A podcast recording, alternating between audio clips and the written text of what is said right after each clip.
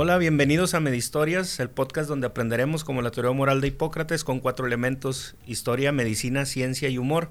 Cada semana trataremos un tema de la historia de la medicina para conocer a los principales personajes, enfermedades y hechos que han cambiado el mundo a través del tiempo.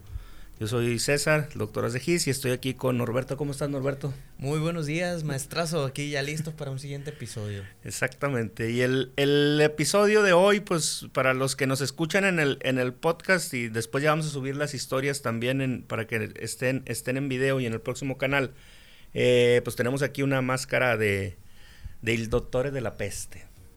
Así es, ahorita que estamos en una pandemia muy representativo de una de las grandes pandemias que azotó el mundo durante la historia. Entonces, ese es el tema de hoy, pandemias en la historia. Trataremos de hablar de las principales pandemias, como decimos aquí en este programa, de las que han cambiado un poco el mundo y ahorita vamos a ver cómo, cómo lo, las han cambiado. Estamos en, en plena pandemia, en, que, que, que ya llevamos más de un año y no es la primera ni va a ser la última. No, y la verdad es que muchas veces son, como en este caso, producidas por eh, microorganismos que ya están existentes, que ya conocemos, que ya estamos totalmente familiarizados con ellos. Ah, pero una ligera... que ibas a decir como los conspiradores, ¿verdad? Producida por los chinos. no, no, no.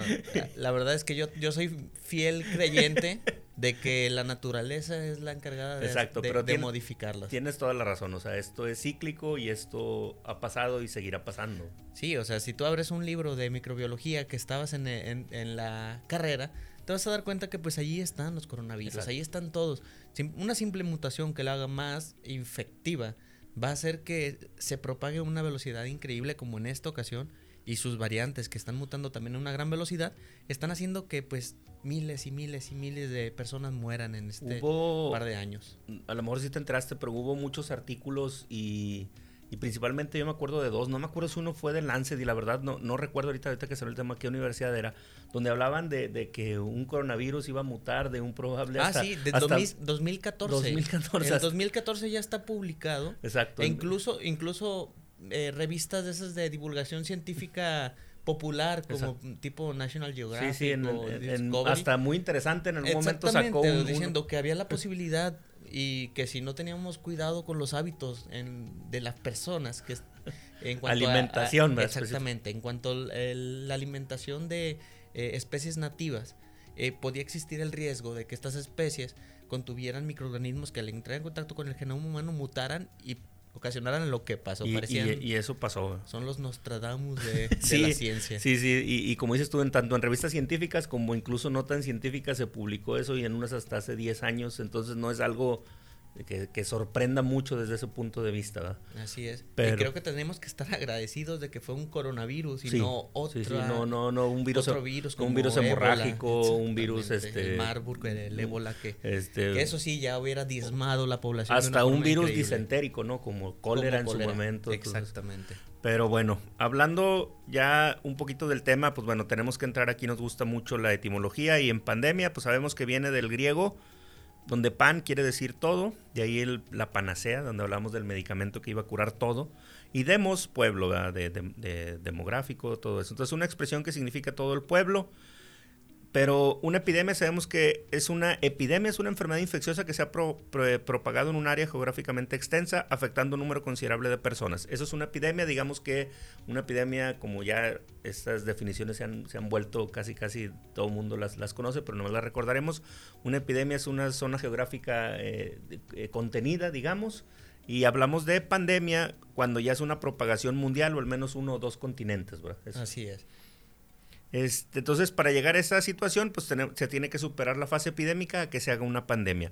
También hablamos de brote, donde es una infección en un lugar y en un momento determinado muy específico. Donde como en un hospital. Como en un hospital, exactamente, como esos brotes, en, hasta, hasta le decimos brote en, guarderías, por decir, donde un niño hay un virus para todos los demás niños. Brote, estamos acostumbrados a brotes de todo tipo, o sea, hasta sarampión, puede, puede haber un brote en una guardería y eso se le considera. Y es también un foco de alerta epidemiológica porque, por ejemplo, el año eh, pasado, al mismo tiempo que iniciaba la pandemia de coronavirus, hubo algunos brotes de sarampión, de otros eh, virus que se consideraban que ya estaban erradicándose y nuevamente empezaron. los famosos brotes de meningitis meningocócica, que para los que nos escuchan que no son médicos, es una infección del sistema nervioso central de la cabeza, que se da más en niños y eso se daba en brotes muy, muy específicos. Nosotros como médicos, este, yo tengo a lo mejor en la medicina un poquitito más de años que tú y a lo mejor me tocó casos, no sé si te han tocado, pero es, es muy feo ver a un niño con una infección por una meningitis. Sí, sí me tocó ya.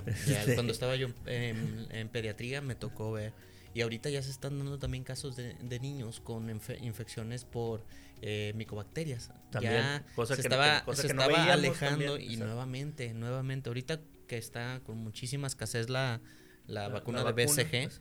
eh, nuevamente se están haciendo nuevos brotes de, de tuberculosis, lastimosamente. O los, famosos brotes de rotavirus, que en su momento también, para los que son papás, que no van a entender desde hace más años, unos 10 o 15 años, hoy hay vacuna de, rotavirus que también evita esto, pero antes eran niños que todo las épocas de diciembre, enero se enfermaban, diarreas muy, muy importantes. Y la mortalidad incrementaba por, por deshidratación. Entonces, para que se declare el estado de pandemia de un brote o de una epidemia se tienen que cumplir dos criterios, que el brote epidémico afecte a más de un continente y que los casos de cada país ya no sean importados, sino que eh, se empiecen a producir de ahí mismo, o sea, que, que ya la comunidad de donde llegó de ahí empiezan a salir los, los casos. No sé si se acuerdan que el año pasado, cuando al, principio estábamos en que iniciaba la pandemia aquí en México, que estábamos que en fases de la pandemia, que decíamos, no, todavía estamos en fase 1, no, ya estamos cambiando fase 2, precisamente se referían a eso, o sea, que ya no fueran pacientes o no fueran infectados que vinieran de otros países,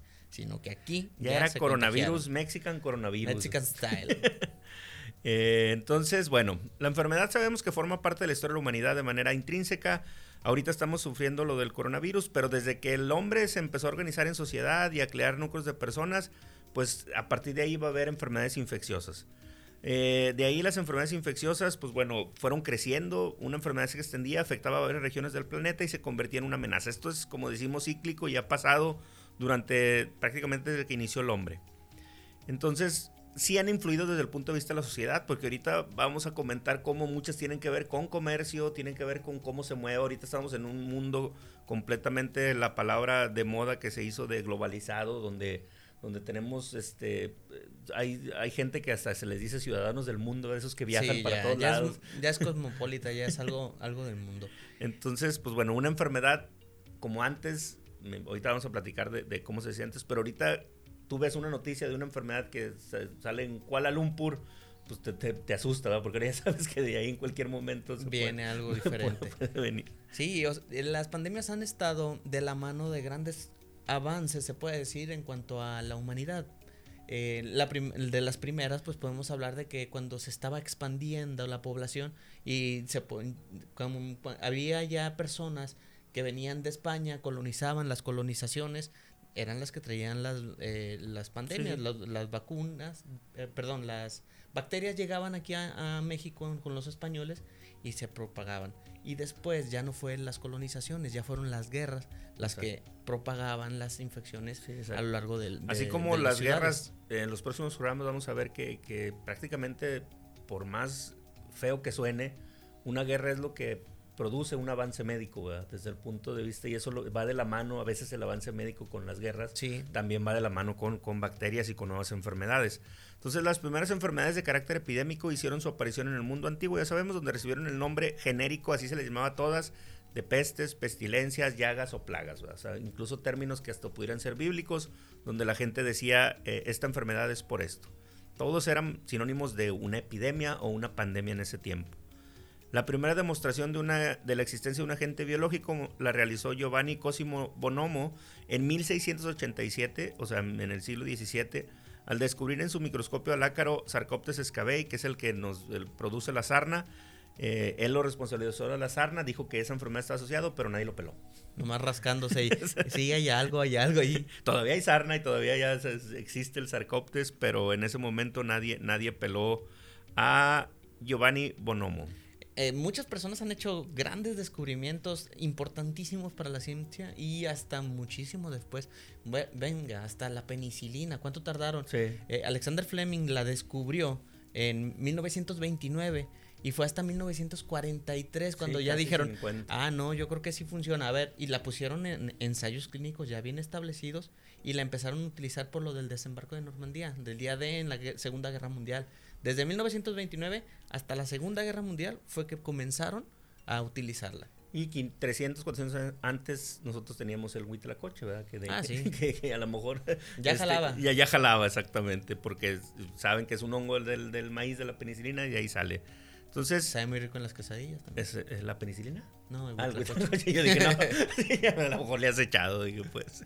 Bueno, cuando las descuidas unas dos semanas en el refri ya sale. Exactamente. Porque, bueno, para los que no son médicos, la penicilina se obtuvo de un hongo eh, que se generaba en el moho de las tortillas, en el moho. Bueno, no creo que Alexander Fleming tuviera tortillas, en su...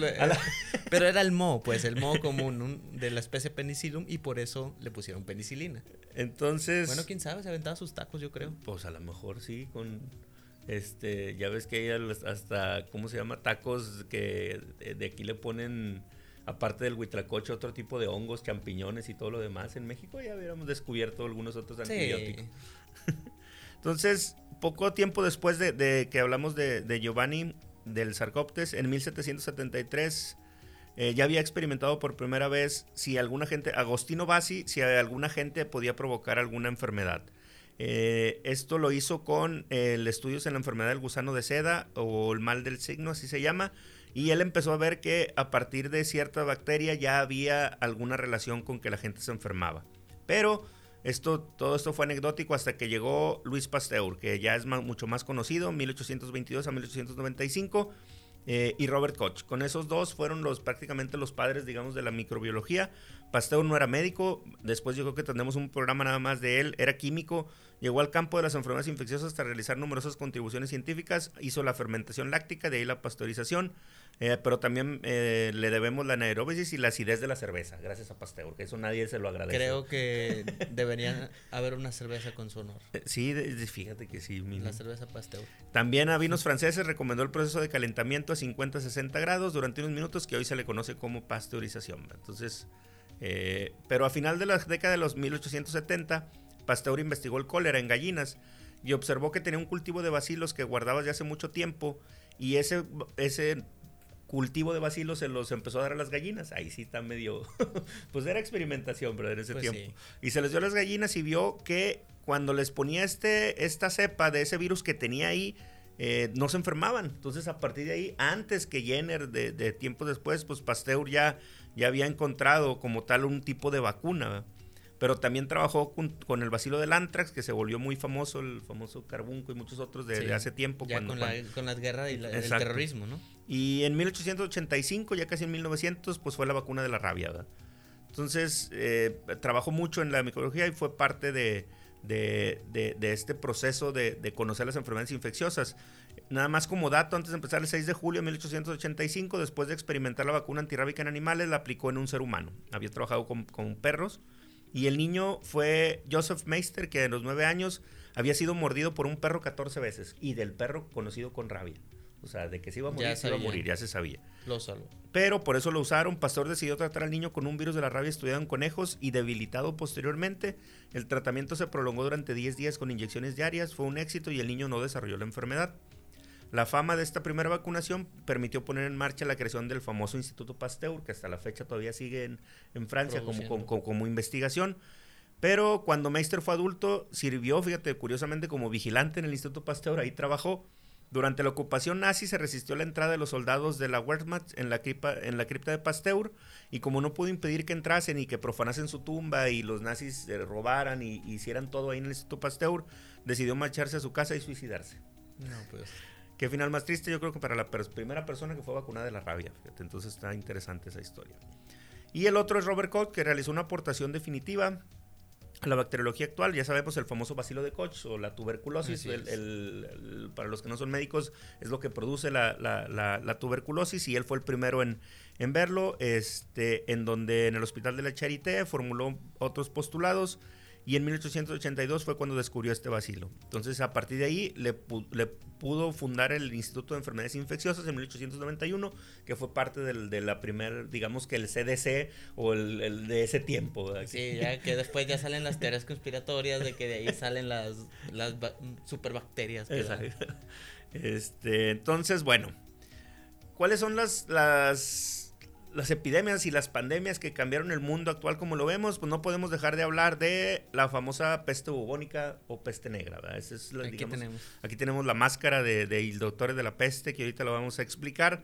Pero bueno, sabemos que la peste bubónica es una infección producida por la bacteria Yersinia pestis, descubierta por el bacteriólogo suizo Alexander Yersin, en la que predomina la inflamación de granos afectados. O sea, imagínate Digo, es bueno hacer un descubrimiento, pero que así se conozca Yersinia, o sea... Por tu nombre, por tu nombre, la enfermedad más mortal de todo el mundo, o sea, imagínate que tú descubres algo ahorita y sería la... Bueno, dejaste tu legado, por lo menos. Norbertensis. Norbertinia, Norbertinia pestis o algo así. O sea, pero por eso es Alexander Yersin, que era suizo. Y pestis, pues obviamente por, por, por la peste, que, que, así se quedó ya esta bacteria esta bacteria, para los que no son médicos, bueno, es, como todas las bacterias, afectan el cuerpo, pero tiene, digamos que, una predilección por los ganglios linfáticos. Así es, los inflama y se empiezan a tener reacciones inflamatorias tan intensas que luego comienzan con pus, con, necrosis. Con necrosis, y como afecta a los ganglios linfáticos, los ganglios linfáticos son, digamos, el policía de las enfermedades infecciosas en el cuerpo, ahí se producen defensas, ahí, ahí digamos que es como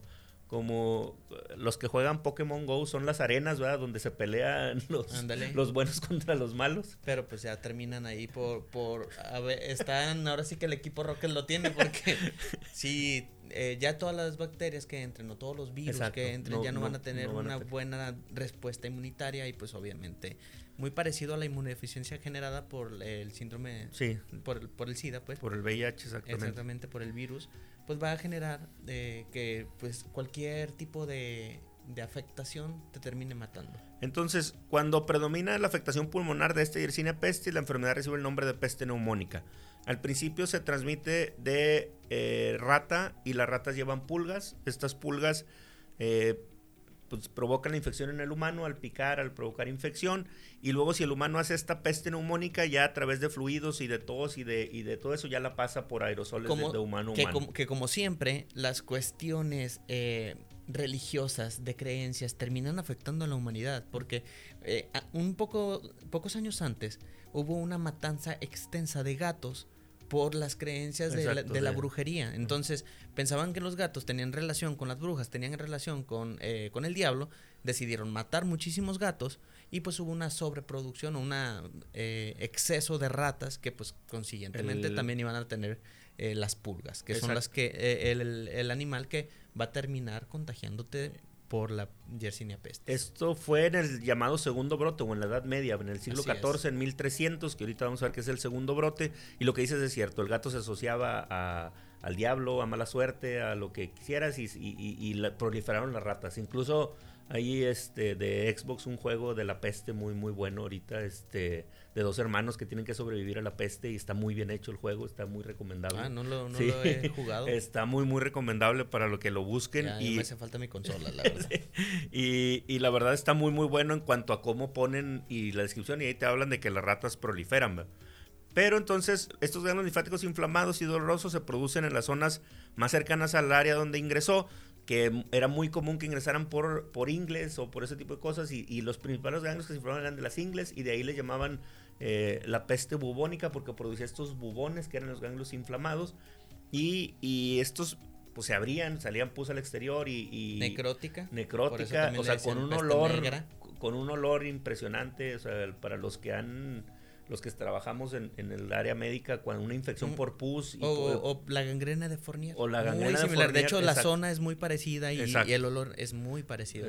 Afortunadamente ya no nos ha tocado. Es un olor horrible para los que no han hecho alguna curación de esos. Nada más recuerden que la Yersinia pestis es una bacteria endémica, o sea que en muchas partes del mundo van a encontrar brotes todavía de peste bubónica. El año pasado ya muchos estaban asustando porque había hubo algunos brotes de peste bubónica, o sea, eh, producida por Yersinia. Sí, y automáticamente. Y piensas que va a ser igual, pero pues bueno, y ahorita ya tenemos antibióticos, es muy, muy diferente. Ahorita lo que nos da miedo son los virus, los virus que muten. Esos son los que dan Entonces, el primer brote de esta eh, pandemia por Yersinia pestis fue más o menos en el Imperio Romano de Oriente, que es el llamado Imperio Bizantino, eh, que se le conoció como la plaga de Justiniano. El emperador Justiniano I fue infectado y sobrevivió a este tratamiento. Esto fue por ahí, este, hablando del siglo VI después de Cristo. Pero se habla que se infectaron unas 50 millones de personas, que era más o menos en Europa el 25% de la población. O sea, era una, uno de cada cuatro se había infectado. El mismo Procopio, que era historiador romano, este, escribió mucho en la historia de las guerras, que es un libro muy bueno de historias de las guerras antes del, del, primer milenio, y que en Constantinopla se había extendido de puerto a puerto, llegando hasta el mar Mediterráneo y migró, llegó hasta Asia Menor, hasta Grecia, incluso hasta Italia. Entonces, ya que la enfermedad se propagó por la transferencia de mercancías, obviamente como en todos vamos a ver ahorita, eh, en suministros de exportación y en barcos, eh, entonces se le, se le llamó que, que a Justiniano, como era un, un, mal emperador, se pensaba y como le dio a él, decían que era un castigo para Justiniano y que estaba siendo castigado por sus pecados y que por eso lo llevaban todos. Se ajustiniaron. Se, se ajusticiaron. Pero hablaban de que en algún momento se llegaron a morir 5 mil personas diarias. O sea, fue la primera plaga de brote. De ahí, como dices tú, a lo mejor hubo, seguía habiendo brotes, pero ya no llamaron tanto la atención. Hasta casi unos 700 años después, en el famoso finales de la Edad Media, el famoso siglo XIV, en el año 1300. Y se sabe exactamente, esto me llama la atención porque desde el punto de vista histórico, es de las pocas cosas que está bien documentado. O sea, fue tan importante la peste que sabemos dónde, cómo empezó ese brote que para la, época era bien difícil, no había este, Wikipedia, no había nada. Entonces, ¿cómo, ¿cómo sobrevivió? Que sabemos exactamente hasta qué barco hizo y todo, se me hace muy interesante eso. ¿Y eh, inició dónde? Eh, en Europa, en 1347, mató a un tercio de la población humana.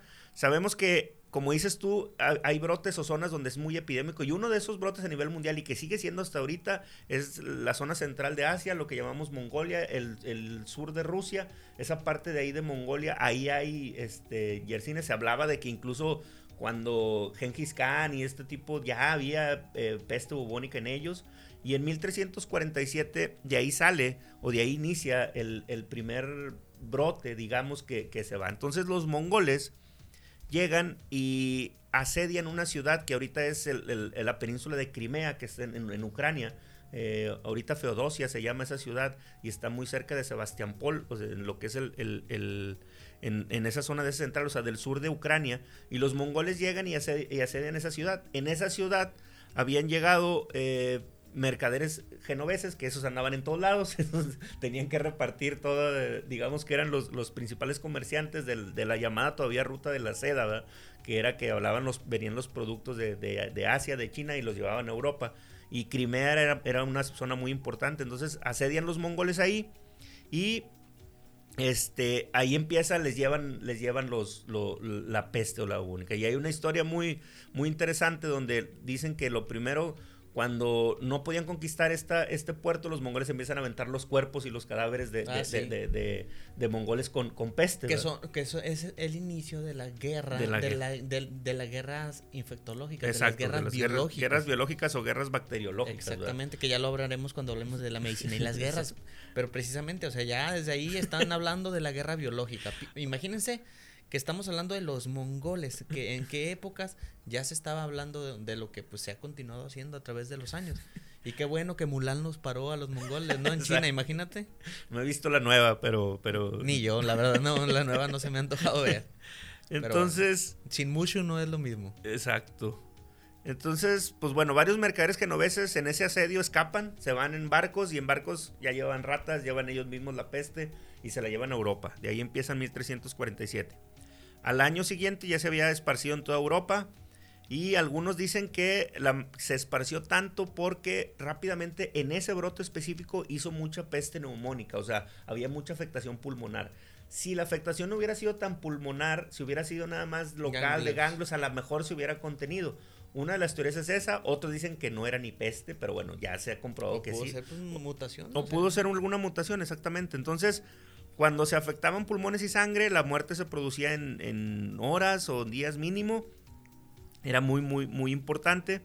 Y obviamente, ¿qué, ¿qué, explicación se le daba o le daba a la gente de ese tiempo? Pues castigo divino, eso era lo principal, no había ninguna noción científica ni ningún, este, tratar de, descubrir qué era y lo primero era pues echarle, echarle culpa que era un castigo divino y que, que era parte de Dios, ¿va?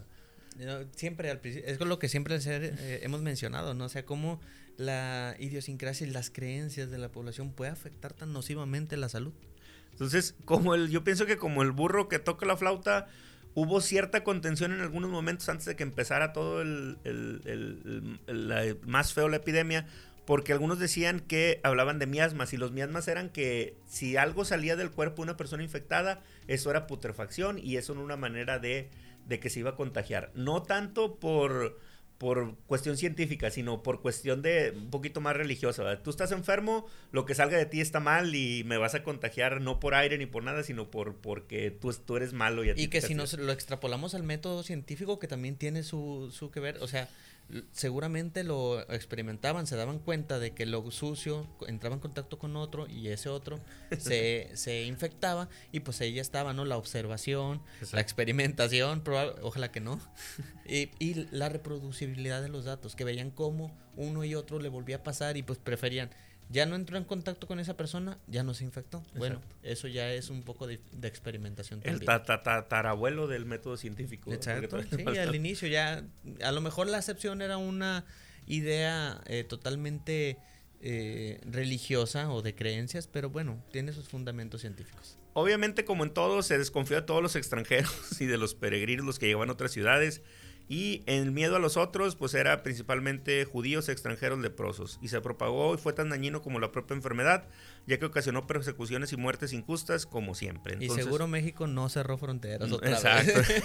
no, a mí me vale. Los aztecas, no, vengan, aquí están las chinampas. pero si en algún momento, y esto digo, pues, es, para mí es, no me gusta mencionarlo y es feo, pero si en algún momento pensamos que la persecución nazi a los judíos fue lo primero que hubo, no. Esto ya en su momento ya se sabía que en Europa eh, le echaron la culpa a los judíos también de la peste. De muchas cosas. De muchas cosas, Eran como que el chivo expiatorio. Sí, el antisemitismo es mucho antes de Hitler. O sea, ya con Hitler ya fue como que... Recuerden que pues también hay muchas... Pensaban que eh, la culpa de la muerte de Jesucristo había sido en parte por culpa de los judíos y desde entonces ya se les había agarrado un odio por parte de ciertos grupos religiosos. Entonces fue mucho antes de Hitler todo eso. Los médicos adoptaron una serie de medidas higiénicas, además del aislamiento, que ayudó un poco destinadas a evitar el contagio. Huir de la región afectada.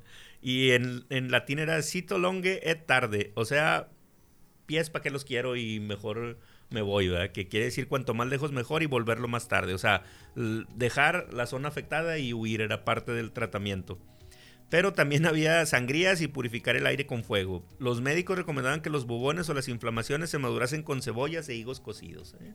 Ya nomás te faltaba ponerle ahí carnita y, hacías un guiso. Se, se pensaba también que eh, si alguien había estado en contacto con él y, todos sus, utensilios se quemaban y se hacían porque también los utensilios pudieran tener la infección y eso hizo que desgraciadamente muchas de las obras de la Edad Media pues, se, perdieran, de, de, obras de arte.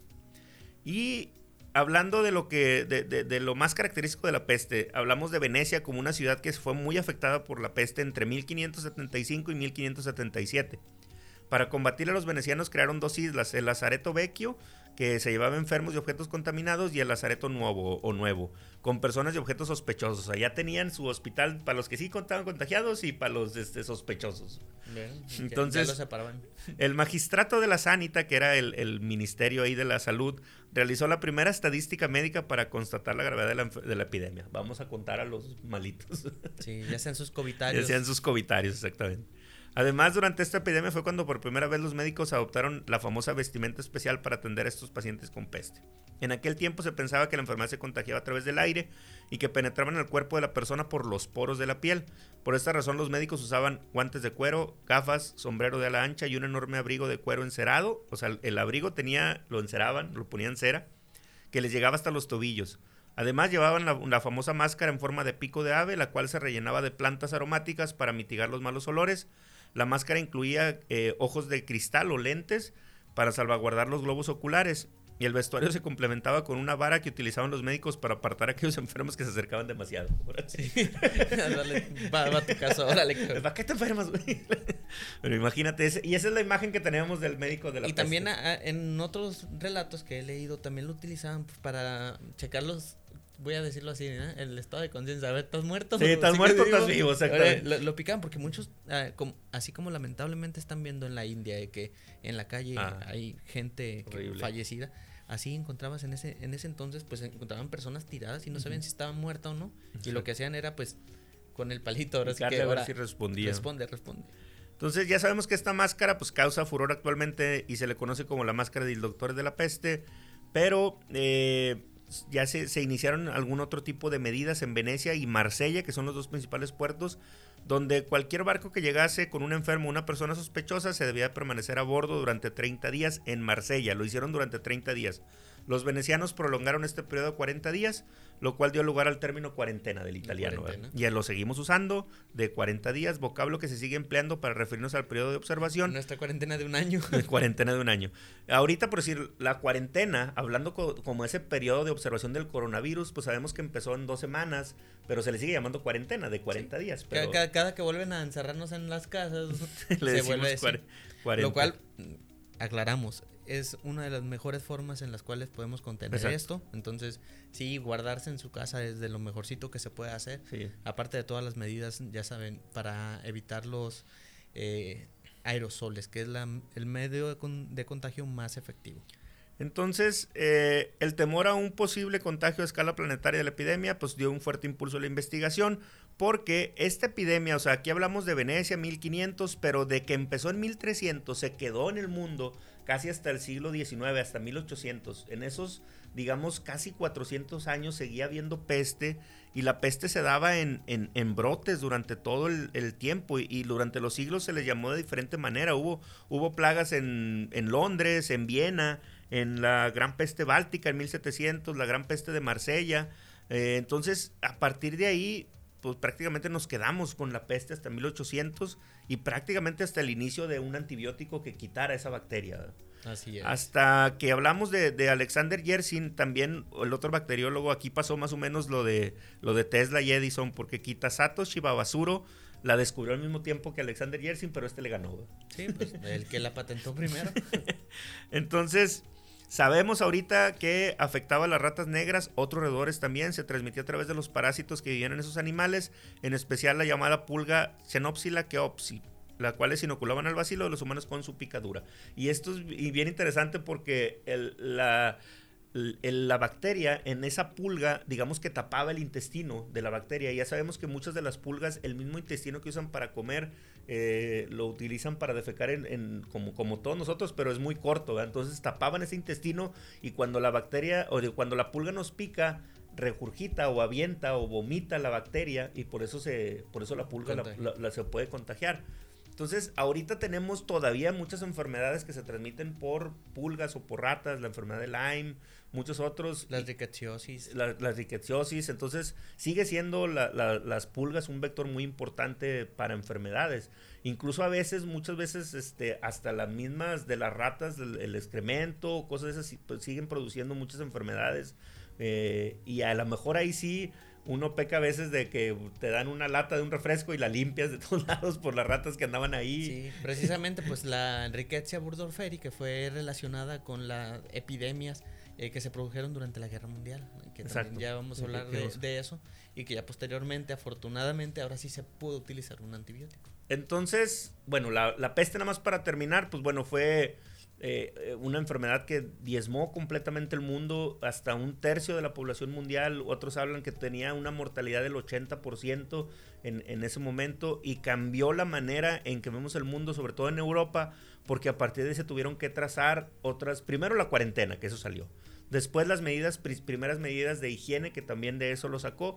Y después tuvo que cambiar el comercio, porque el comercio ahí, digamos que empezó esa división entre el comercio oriental y el comercio europeo, por la peste, y que hasta la fecha sigue, Dividimos el, comercio mundial en, China, y en Europa y en Estados Unidos. Así es, son eh, redes comerciales. Redes comerciales, entonces pues prácticamente eso nos cambió mucho.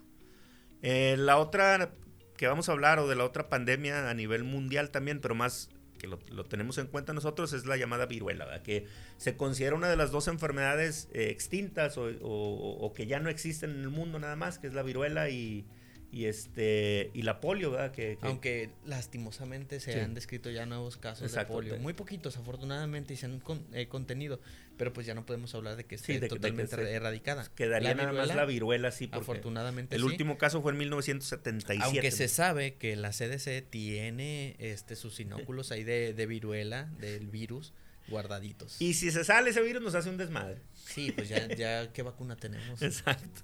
Ya no hay nadie vacunado. Entonces la viruela es producida por el llamado virus variola, cuya afectación en los seres humanos es conocida desde hace 10.000 años. Es la causante de la enfermedad conocida como viruela. Su nombre hace referencia a las pústulas que aparecían en la piel de quien la sufría. De ahí salió el llamado picado de viruela, que era gente que quedaba con muchas cicatrices por estas pústulas que, que se producía. Digamos que como como la varicela. de cacarizos, exactamente. Ese es, ese es, el término que se usaba en México del cacarizo. Como la, la varicela, pero a mayor escala. O sea, producía muchas lesiones este, en la piel muy, muy importantes. Entonces, es muy parecidos a lo que, perdón, muy parecido a lo que pasa con el acné conglobata, que sí tienen muchas lesiones y que quedan con demasiadas. Así quedaban exactamente. es, es, exactamente muy parecido a un acné muy grave. Eh, es bien importante que este virus nada más se transmitía o se transmite de hombre a hombre. Aquí no hay vectores en humanos ni nada. Todo lo que lo producíamos era de nosotros mismos por eh, flux, aerosoles, secreciones. Era una enfermedad grave y extremadamente contagiosa que diezmó la población mundial desde su aparición. Llegó a tener tasas de mortalidad hasta el 30% y se expandió, y por lo que más lo conocemos, que se expandió masivamente al Nuevo Mundo cuando los conquistadores empezaron a cruzar el océano, afectando de una manera terrible a la población que no tenía defensas para estas nuevas enfermedades. En Europa tuvo un periodo de expansión dramático durante el siglo XVIII, o sea, en 1700, infectando y desfigurando millones de personas. Pero hablando de la viruela en, acá en México, que es lo que veíamos, eh, hubo dos epidemias muy, muy graves. En 1521, o sea, exactamente coincidió cuando, cuando, cuando, llegaron. y cuando y, por lo que pudieron de cierta manera conquistar eh, Hernán Cortés a Tenochtitlán. Incluso cuando está la famosa Noche Triste, la batalla de la Noche Triste, donde los aztecas casi le ganan a, Hernán Cortés y donde Hernán Cortés tiene que salir huyendo de Tenochtitlán y donde eh, les decía a todo el mundo al Tratuán y le decían, pues va a ir a perseguirlo y vamos por él para ya terminarlo y que no fueron por él, pues eso fue lo, una de las cosas que permitió que, este, que, que, ganaran. Y la otra que permitió es que en ese momento venía llegando Pánfilo Narváez de Cuba a apresar a Hernán Cortés porque ya, ya les había llegado el rumor de que estaba haciendo un, desgarriate y un desmadre en México. Entonces viene Pánfilo de Narváez a apresarlo y Pánfilo de Narváez trae barcos esclavos negros y llega de Cuba a México y esos esclavos negros llegan hasta primero con los tlaxcaltecas y luego a Tenochtitlán cuando va a apresar a Hernán Cortés y a partir de ahí es donde entra la, la famosa viruela. Así es. Y ya con eso, pues como sabemos, la población de indígenas aquí en México se vio totalmente diezmada lo cual permitió que ya cuando Hernán Cortés volvió a agarrar fuerzas y a, unirse con los tlaxcaltecas, con los, el resto de, las tribus pues indígenas, pues ya ahora sí le dieron en la madre a...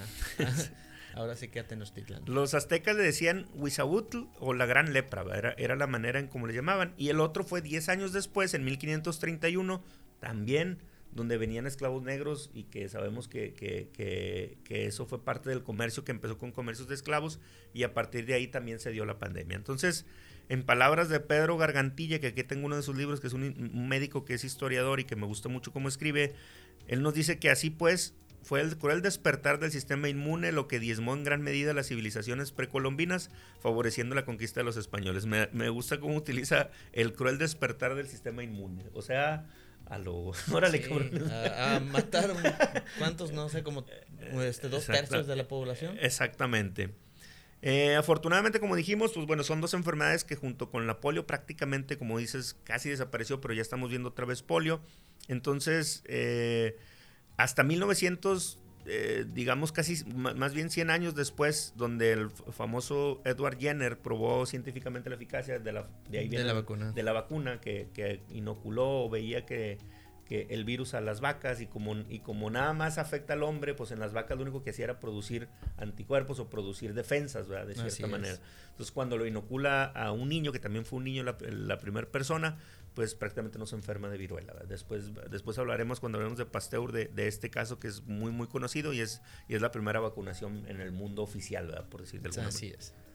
Eh, entonces, ¿Qué otras enfermedades o, de la mano han estado con esto? Más asociado al coronavirus y las últimas es la famosa gripe española, ¿verdad? Que, es influenza. Que es influenza y que a lo mejor todo el mundo eh, cuando empezó o, hace unos 10 años que tuvimos lo del, lo del nuevo virus de H1N1, pues no era un virus nuevo tampoco. Ya había pasado ya eh, cíclico. Muchos hablan de los famosos, eh, ¿cómo se dice? Eh, maldición de los años 20, que cada siglo en, en, en las décadas de los 20 hay alguna epidemia, ya nos tocó, ya nos tocó en el 21, y eso fue más o menos en el 18 y 19 que se extendió hasta el 20. Entonces hace 100 años ya, ya, ya habíamos tenido esta, este H1N1 y se llamaba la famosa gripe española.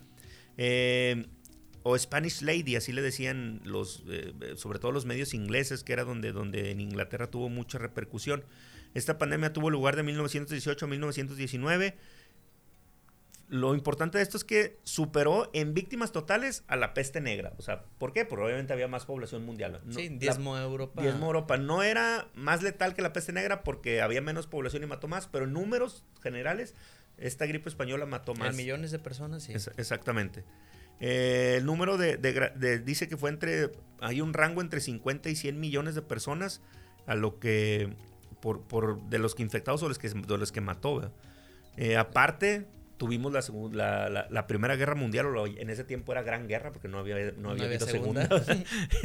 Entonces se calcula que un 2.5% de la población mundial y un 20% fue afectada por este, el virus de, de la gripe H1N1, que era igual que eso tiene un índice de mortalidad de cientos veces superior más que todas las otras de la gripe, eso lo sabemos también.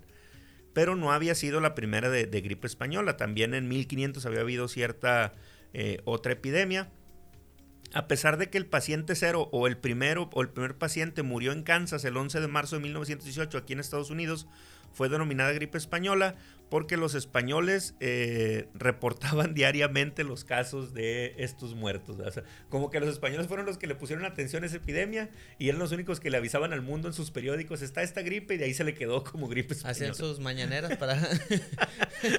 Hacían las mañaneras para decir cuántos se habían muerto. Nada más, porque a fin de cuentas no, no, o sea, el primer caso fue en Estados Unidos y después fue en Inglaterra y en otros, pero a ellos se le quedó como gripe española también. Así es. Qué, mala, qué mala publicidad para los españoles. Entonces. Es como lo que pasó con, con este, con el primer ministro de Inglaterra que decía, decía, no, pues el virus chino, el virus chino, el virus chino con el COVID. Y cuando salió la variante inglesa del coronavirus y la gente empezó a decir, el virus inglés ya no le gustó, ya, ahora sí dijo, no, ¿por qué? No, eh, sigue siendo el virus chino, dice. o sea, él no, él no estaba de acuerdo en que dijeran que era el virus inglés cuando fue una, una mutación ya nueva. No, que se descubrió y llevaba casi seis meses diciendo que era el virus chino. ah, sí, ya no le gustó, ya no le gustó. Y que también no le fue muy bien a él. Entonces, los otros países involucrados en la guerra no decían nada de esta gripe porque tenían miedo de que la población se asustara o que dijera más, con la guerra tenemos. Y como España estaba, digamos, casi neutral en ese tiempo, pues se le quedó como, como gripe española. ¿Por qué fue tan mortífera esta gripe en 1918? Eh, pues muy probablemente porque eh, era una era un virus que era muy contagioso. Incluso hay estudios donde dicen que hallaron a una mujer en Alaska y se murieron y había un investigador que estaba eh, muy propenso a esto, el, genetista Jeffrey Tautenberg, y él fue a ver a esta persona que había fallecido aparentemente de la gripe española en Alaska, la estudió y sí, aparentemente tenía todos los síntomas, ya se había esparcido a Alaska, a todo el mundo y era un virus que era muy, muy contagioso.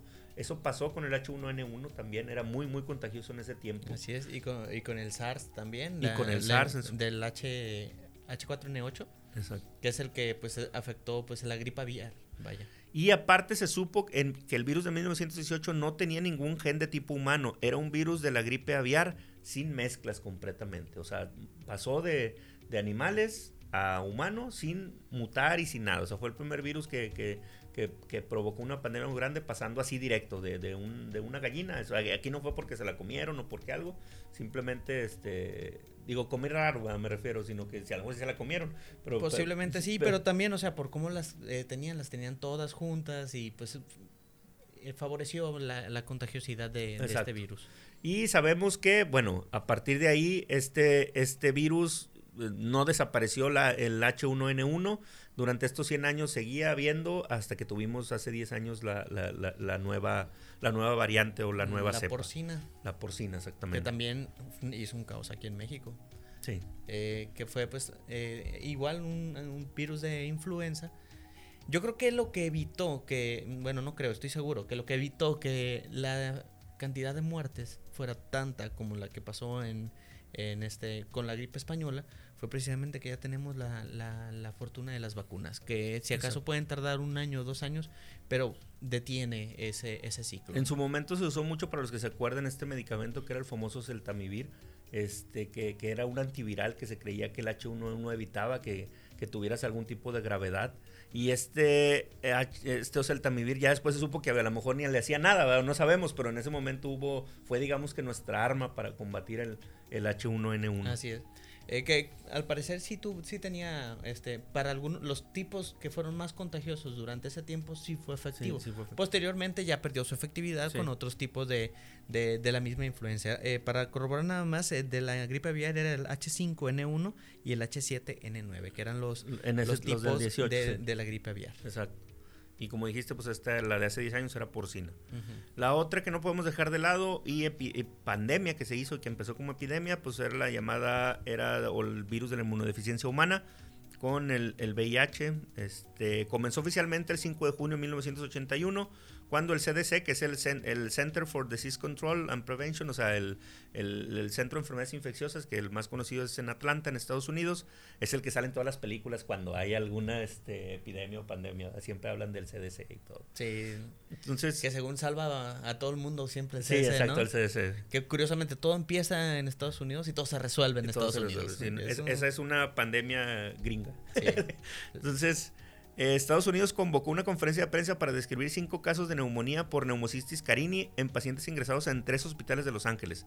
Tan solo un mes después se constataron varios casos de sarcoma de Kaposi, algunos de los cuales estaban asociados a la neumonía por neumocistis carini y con el tiempo se sabría que esas enfermedades no eran otra cosa que enfermedades oportunistas. O sea, para los que no son médicos, son enfermedades o infecciones muy raras que casi no se dan en la población general.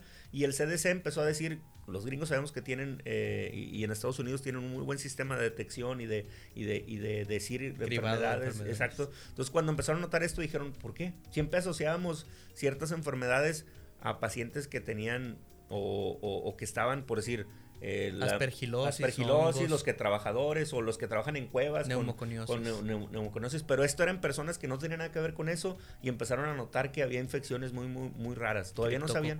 Exacto. Entonces, en su primer momento la enfermedad se le terminó como peste rosa y había un calificativo que acuñó la prensa que hacía relación, lo que ya sabíamos, a la homosexualidad, que, que se pensaba que era una enfermedad de, de, homosexuales, ¿verdad? Nada más. Y aparte había unas lesiones de, color rosado en la piel por sarcoma de Kaposi o por cualquier otra cosa. Entonces, eh, después se le llamó la enfermedad de las 4H, que aparecía en pacientes que usaban heroína, heroinómanos, receptores de transfusiones sanguíneas, homofílicos, inmigrantes haitianos, o sea, o, Haití, y homosexuales. Por eso les se le conocía como la 4T. Todavía no se sabía ni, ni quién. H, H. Digo 4T. Ahora sí me resbalé bien cañón, ¿verdad? Pero bueno, va, está igual y va más o menos. Está o sea, acabando con el Los dos es una pandemia más o menos, pero bueno, este 4H. en 1982 la enfermedad fue bautizada con el nombre ya conocido de síndrome de inmunodeficiencia adquirida. Nada más para corroborar y como información siempre y saber, SIDA no es el paciente que está infectado con el virus. la, infección con el virus es, virus de inmunodeficiencia humana. Es un paciente que se le denomina que tampoco está bien, pero cero positivos porque eh, decían serológicamente, serológicamente tienen el virus. El, SIDA o la, enfermedad. Es la enfermedad. Es cuando ese paciente el virus ya le afectó y provoca enfermedades muy graves este, ese es el llamado síndrome de inmunodeficiencia Así es, que hay que quitar todo el tabú ante las personas que tienen VIH, que, que, están contagiados con VIH, ellos pueden vivir una vida totalmente, normal. Y la expectativa de vida ahorita ya es igual, igual que, nosotros. Sí, no, con, con, con los antivirales viven igual, no, ya, ya eh, no te, te, puedes morir por otra cosa antes de que morirte por, por, la infección de VIH. Este, y bueno, eso, fueron los, los, inicios. Ya después sabemos que en los 80 empezó y se utilizó el primer medicamento, que fue el llamado AZT, que es el primer antiviral. Eh, que aumentó un poco la expectativa de vida porque evitaba que, que hubiera mucha replicación del virus y, sabemos, eso sí lo sabemos con la enfermedad del, del, VIH, que a mayor carga viral, pues mayor riesgo de que te mueras. Si, un antiviral te mantiene los niveles bajos del virus, tu vida va a ser, como comentas, completamente normal. Ahí tenemos casos muy, muy característicos como el Magic e Incluso la infectividad, o sea, es muy baja. Muy, Tú puedes eh, tocar la sangre de una persona con VIH que esté con tratamiento antirretroviral y, que esté bien controlada y no vas a tener eh, riesgo de infectarte. Casos como el del Magic Johnson, ¿verdad? que sabemos que tiene VIH desde finales de los 80. E incluso ya hay casos de pacientes que se han considerado curados, con diversos tratamientos, uno incluso por eh, un trasplante de médula ósea, que posteriormente se encontró que ya no tenía eh, rasgos del... Sigue siendo difícil encontrar una vacuna por las características del, virus, que es un virus... Ahorita está en prueba, justo, justo eh, hace un mes me parece empezaron ya con la etapa 4 para la vacuna del VIH, lo cual se me hace algo increíble que ha, está siendo opacado por lastimosamente todo lo que ha pasado por el eh, coronavirus, pero ya ahorita están en pruebas, ya en las fases de, de ponérselas a, las personas de la prueba de la vacuna del VIH, lo cual es impresionante. Eh, sí, como dices, eh, eh, ha sido muy difícil hacer una vacuna porque las características del, del, virus es un virus muy complejo. Si lo buscan ustedes y lo googlean, hasta la imagen del virus es, es da miedo y es, y es complejo. Entonces, por eso ha sido atacado. Pero ojalá que esta fase 4 llegue a buen término y, ya podamos tener, tener pronto una, una vacuna pues más o menos esto es el, un abordaje muy, muy general y muy rápido de, de lo que, de, de, las principales pandemias. Ahorita estamos con el coronavirus y nada más para terminar el tema, como estamos hablando de pandemia, nunca nos vamos a cansar de decirlos. Vacúnense, eh, que se vacunen todos. Lastimosamente seguimos teniendo personal de salud, aunque se diga lo contrario, que no ha sido vacunado en el sector privado y en el público, más en el privado obviamente, pero aunque no seas médico y si tienes la oportunidad, ponte la vacuna. Hay muchos mitos, no interfiere con la lactancia, no interfiere con... este La única contraindicación sería que estuvieras enfermo del mismo coronavirus, ¿verdad? o de alguna otra infección muy, muy, este, ahí que, que pongan algo, pero pero vacúnense. Y por favor, gobierno, vacuna a tus médicos, por favor. la verdad es que no, la verdad es que no se están vacunando todos, todavía no vacunan a todos los médicos y ya están vacunando personas que están fuera de los eh, de los grupos de riesgo, de, alto riesgo, que pues lamentablemente y como ya dijimos la vez pasada, no, o sea, no es por los médicos que trabajen y ganen la millonada en los hospitales privados, no, hasta los médicos de farmacia son médicos privados y esos médicos son los primeros que van a ver pacientes Exacto. Eh, que posiblemente están y no es un médico que gana mucho y no es un médico exacto y no es un médico que tiene muchos ni seguros gastos médicos o sea es una persona que está haciendo lo mejor para México y para la salud y que tiene el primer contacto entonces ojalá que sea. Y para terminar nada más me llamó mucho la atención una nota de Bill Gates donde dice que él cree que para el 2022 ya el mundo está en una nueva normalidad o sea ya que digamos que haya erradicado un poco el coronavirus, tanto por vacuna como por otra cosa. Que, y, y aunque no sea médico, si hay alguien que le creo y que creo que estudia es Bill Gates. Entonces, sí.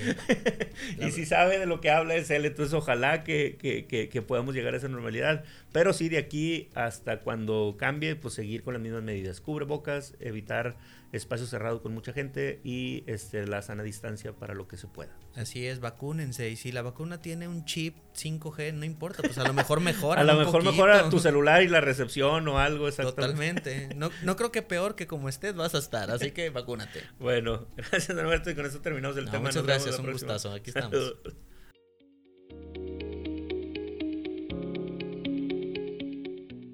Hola, bienvenidos a nuestra mini historia, donde cada semana veremos casos increíbles e inverosímiles de la medicina y que de cierta manera han cambiado la historia de cómo vemos a estos personajes. ¿Cómo estás, Norberto? Muy bien, doctor, aquí andamos ya listos para la siguiente mini historia. Ok, la mini historia de hoy se titula La muerte súbita que salvó a Atenas y tal vez la primera muerte súbita ahí registrada. Primero, se define como muerte súbita a la aparición repentina e inesperada de un paro cardíaco en una persona que aparentemente se encuentra sana y en buen estado en la primera hora de iniciados los síntomas. O sea, para los que nos escuchan que no son médicos, es un paciente que estaba aparentemente bien y de repente se desmaya y colapsa y se muere. Así es, que puede ser revertible al inicio, pero pues eh, lastimosamente pues ante la falta de atención médica inicial muchos de ellos terminan pues muchos dicen que un desmayo de manera irreversible.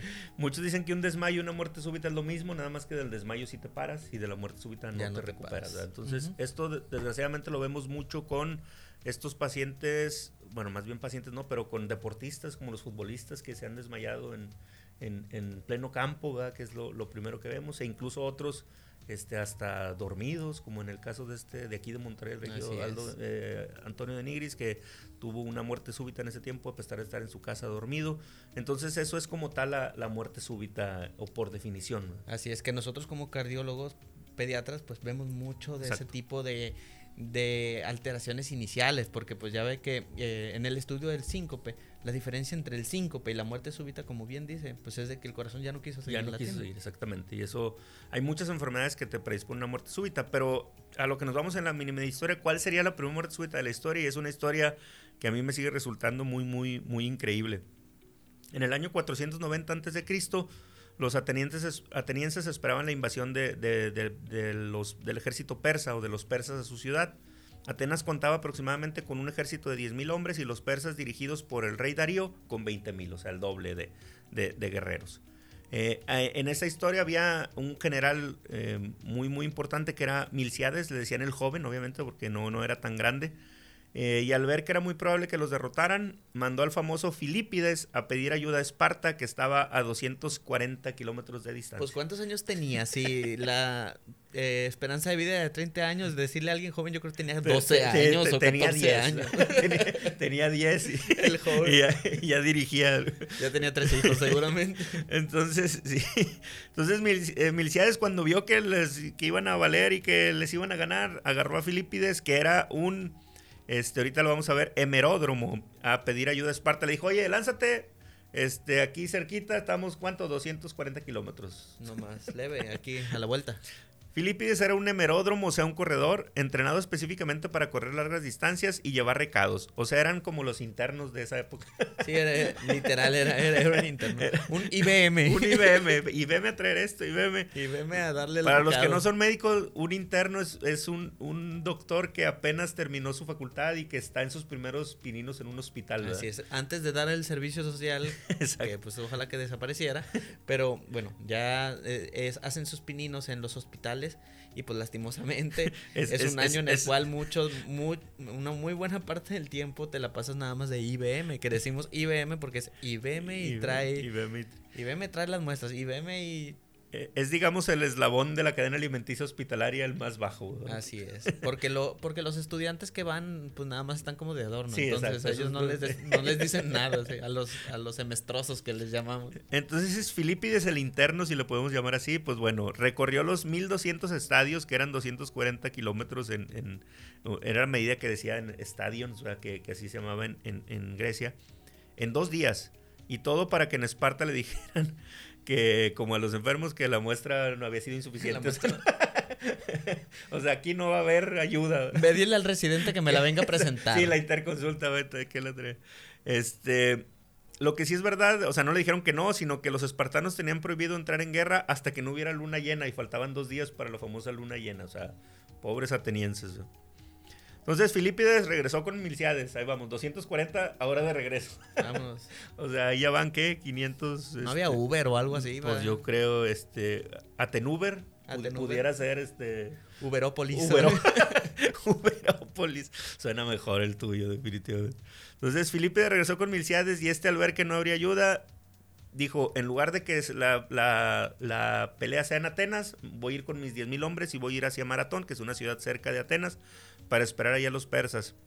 Mientras tanto en Atenas se preparaban incluso para el suicidio colectivo e incendiar la ciudad por si les ganaban ya los persas. O sea, y sí, esto, esto sí es cierto y está descrito en, la época. lo que el plan de todos era que el papá iba a matar a toda la familia y el último se iba a suicidar para evitar que, que sabían, o sea, el, odio de pueblo a pueblo que se tenían entre persas y, y atenienses sabemos que era mucho y se sabía que iban a hacer una, una masacre total en Atenas si, si llegaba a ver esto. Por si quieren conocer un poquito más del contexto, vean la de 300. 300, y ahí nos, nos habla de, de, de, de, Darío y de Jerjes y de la famosa batalla de las Termópilas, ¿verdad? Pero sí. De y, y, a partir de ahí, pues eso sabemos, es, Zack Snyder, ¿verdad? El, director, sí. Creo que sí, sí. Sí, sí, Zack, Snyder. Entonces es, es, era un odio muy, muy, eh, muy intenso que tenía. Entonces para evitar esto, pues bueno, se fueron a maratón.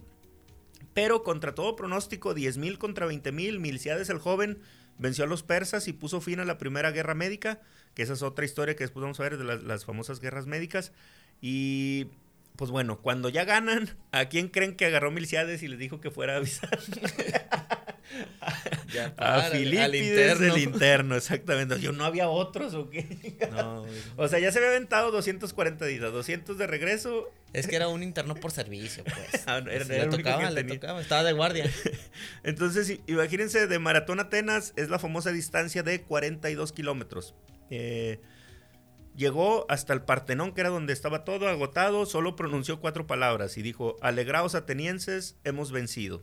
Tras lo cual se desplomó y falleció. Y esta es la famosa historia de, la primera del primer, de la primera muerte súbita y del inicio del maratón y prácticamente del inicio de los Juegos Olímpicos. Y por eso son 42 kilómetros. Y por eso son 42 kilómetros del maratón, que ahorita son 42 kilómetros con 195 metros, porque la reina Victoria en 1808, cuando se iba a inaugurar el maratón, dijo eh, yo quiero que pasen hasta aquí enfrente los corredores y esa distancia era la que faltaba entre la línea de meta y el, y el llegar a ver a la reina. Entonces, y todo porque no había un desfibrilador eléctrico automatizado cerca. Entonces, eh, Filipides es el primer muerto súbito documental de la historia. ¿De qué murió? Esa es otra cuestión que ha sido mucho de debate a nivel mundial. Ahorita ya sabemos que la muerte súbita se da por varias causas. Eh, una es la gente que hace mucho ejercicio, el corazón crece tanto que él, que él mismo se obstruye. Eh, otro es que haya tenido alguna que nosotros llamamos canalopatías, que son enfermedades eléctricas del corazón que te producen alguna arritmia. Eh, un curso anómalo también de las coronarias, que puede ser interarterial, o sea que una de las coronarias, normalmente la arteria coronaria derecha, nazca del ostium izquierdo y pase por entre la arteria aórtica y pulmonar. Y cuando haces ejercicio, pues se va, la aorta se va ensanchando por, por el esfuerzo y comprime la coronaria. También, hay, también hay muchas arritmias que salen cuando uno hace una descarga enérgica o cuando uno eh, tiene mucha emoción o ese tipo de cosas. Es imposible saber la causa exacta, pudo haber sido muerte súbita cardíaca, lo más seguro que, que hayan sido, eh, pero también pudo haber sido muerte súbita por causas no cardíacas, pero bueno, lo más seguro es que sí. Pero también muchos dicen que pudo haber sido un golpe de calor, pues después de el patatús. el patatús, el soponcio, el, el y el tramafán, todo. Este, o simplemente, pues yo creo que colapso por haber corrido casi mil kilómetros en una semana, ¿verdad? ¿Quién aguanta eso? Entre que son peras y son manzanas, pues estiró la pata. Entonces, eh, con esto, pues más o menos terminamos la mini historia, conocida como Filipides el Interno y de cómo salió Maratón y Milciades. Después nada más Milciades el Grande, que del joven, perdón, que así se le llama, eh, la regó en otra guerra y, murió, pero no tan bien con Atenas. Entonces, a pesar de haber tenido su victoria más importante, murió casi en el olvido y no lo querían. Así que recuerden, si piensan que están teniendo una guardia fea, solo recuerden a Felipides el interno. y que se murió. Y que se murió. gracias, Norberto. Por nada, gracias a usted.